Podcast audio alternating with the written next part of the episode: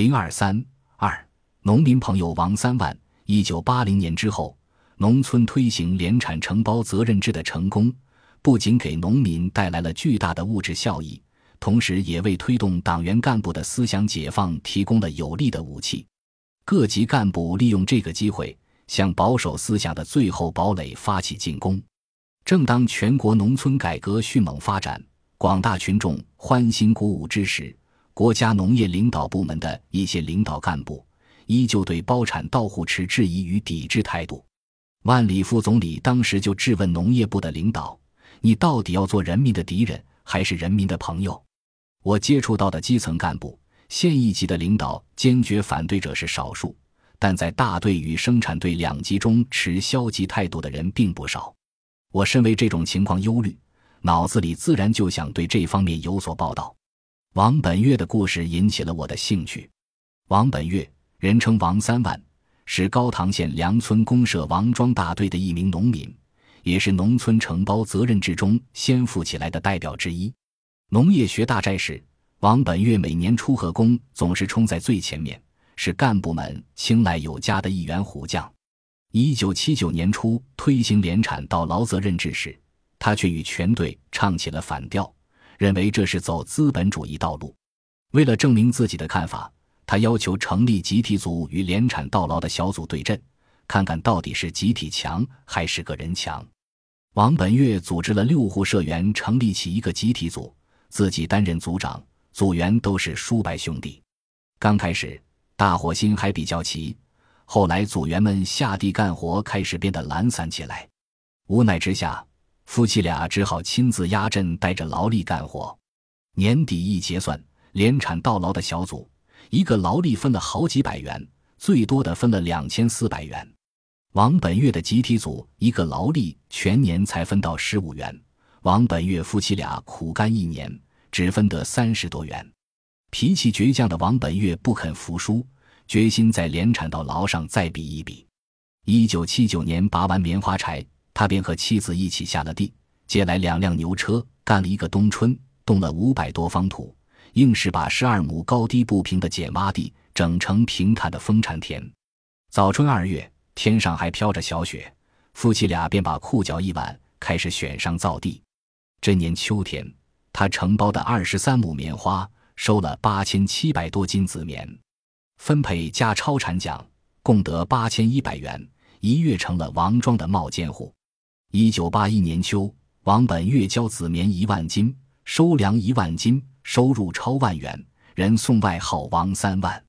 我第一次采访时，拍了王三万耕地的照片，发表后却反响寥寥。一九八一年九月五日，我又来到高唐县王庄。这次恰好遇到县委书记翟瑞华带领大队书记们来开现场会。王庄是县委书记翟瑞华的据点，他通过护学王本月对学小王庄活动来推动全县生产责任制的落实工作。现场会上，当王本月说起县委、公社与大队干部对自己的帮助时，讲到动情处，这个一米八十六的汉子竟伸手擦起了眼泪，说。党从来没有与农民心贴得这么紧过，干部从来没有这么好过。狄书记一年就到俺家二十次，帮俺出主意、想办法，从播种到秋收，掰着指头帮俺安排，留多少钱过日子，投多少发展生产，哪像个县太爷样，像个朋友、亲哥哥，也不过有这么好礼。听到王本月的话，我心头为之一震。朋友，多么真切地道出农民对干部的看法。从县太爷到朋友，党的形象变了。短短两年间，农民从一个真心帮他们落实责任制、脱贫致富的干部身上，重新认识了我们党，认识了重新回到人民心中的党。这是我们做多少工作也得不到的收益。过去我们让农民说党好，农民不说；现在没有叫他们说，农民自己说出来了。联想到几年前一次巧遇挖河队伍时见到农民反抗的情景，那时到处想铺满干柴，一点就着。仅仅过去几年时间，党群关系就发生这么大的变化。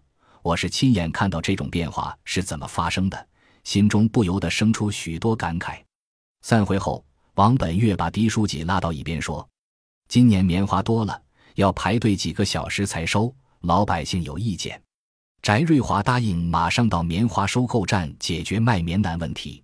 此时，王本月的妻子正好装满一车棉花，随翟书记一起去棉花收购站。狄书记、王本月二人与我都是老熟人了，收棉站也不远，他们就一路走，一路谈。路很窄，两人并排走也很拥挤。当时，翟瑞华书记要王本月放心，保证棉花能卖出去。看到他们两人表情特别亲切自然，我转身退到棉花地里抓拍了这张照片。一九八一年十月九日，这幅照片由徐幼珠、王成选编发后，《人民日报》在头版以“冒尖虎王本月和他的书记朋友”为题刊发了这条图片新闻。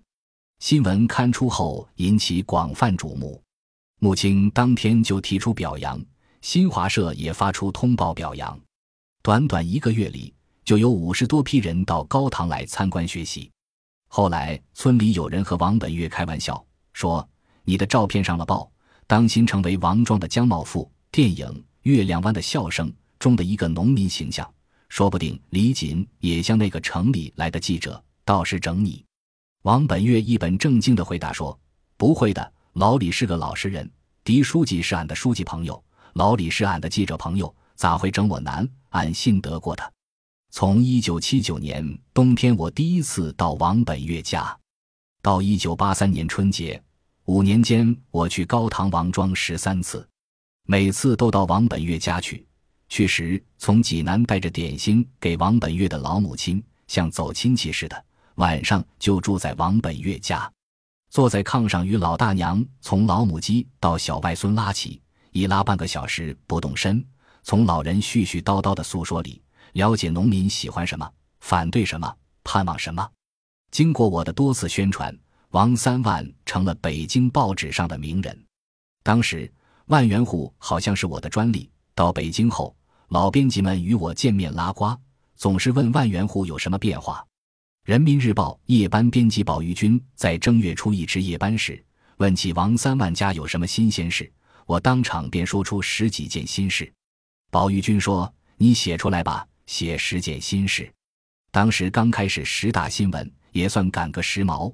我趴在宝玉军的办公桌上，当即写出王三万家的经济与政治，当即上版。第二天出现在《人民日报》头版中心位置。